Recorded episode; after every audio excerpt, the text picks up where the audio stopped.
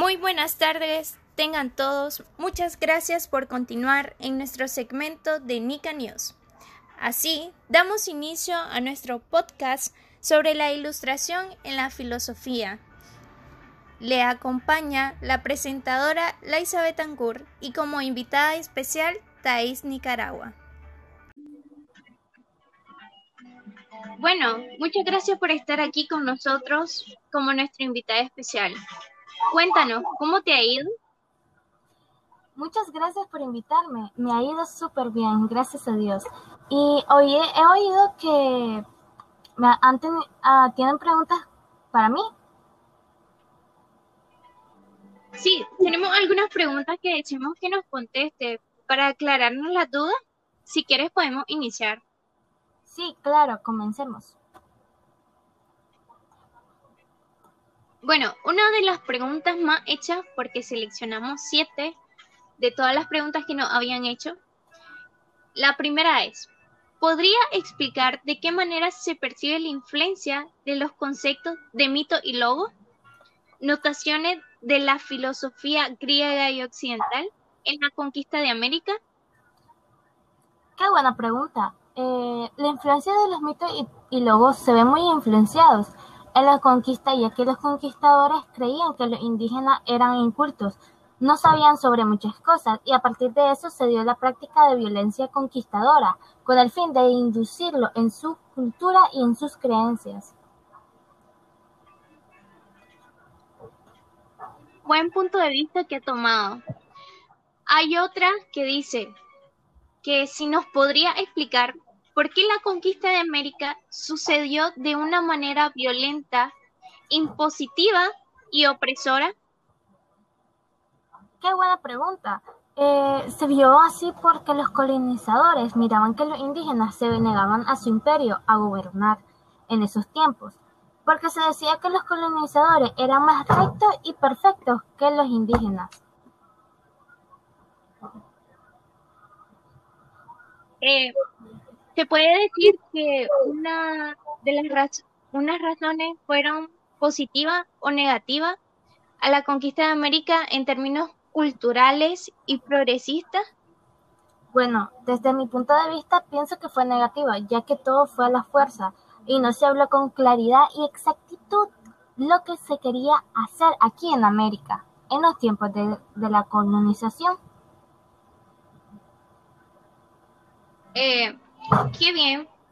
Eh, otra de las preguntas más realizadas que nos llamó la atención, que dice que si nos puedes decir, ¿qué nos puedes decir de las notaciones del pensamiento ilustrado europeo? ¿Estas se, se conservan en nuestra sociedad o también se podría decir en las sociedades de nuestros pueblos? Qué excelente pregunta. Sí, ya que según el pensamiento ilustrado hay supersticiones en algunos pueblos sobre cosas que creen que existen, pero también se puede decir que hay aspectos de la economía y sociales en los pueblos del pensamiento ilustrado europeo.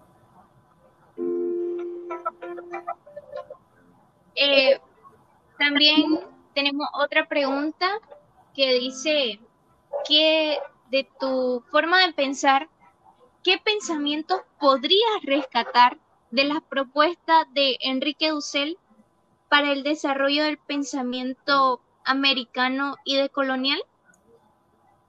Qué excelente pregunta también. Lo que podemos rescatar de Dussel para el desarrollo de pensamiento americano y decolonial sería la ética material, porque habla de la vida, su conservación y del despliegue de una identificación con la víctima y también da referencia de los actuales procesos de cambios políticos y sociales en la sociedad de nuestro continente.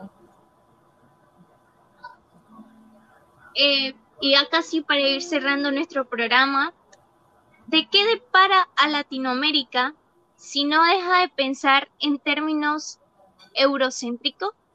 ¿Nos podrías plantear algún escenario sociopolítico viendo hacia adelante cinco años? Esa es una gran pregunta. Gracias por preguntar eso. Yo creo que en cinco años, espero, Latinoamérica prosperaría si deja de pensar en todo lo que ha prosperado Europa. En cuanto se habla economía y política, en este caso, eh, un claro ejemplo sobre eso sería el crecimiento de España, cómo ha progresado en lo social y en lo político.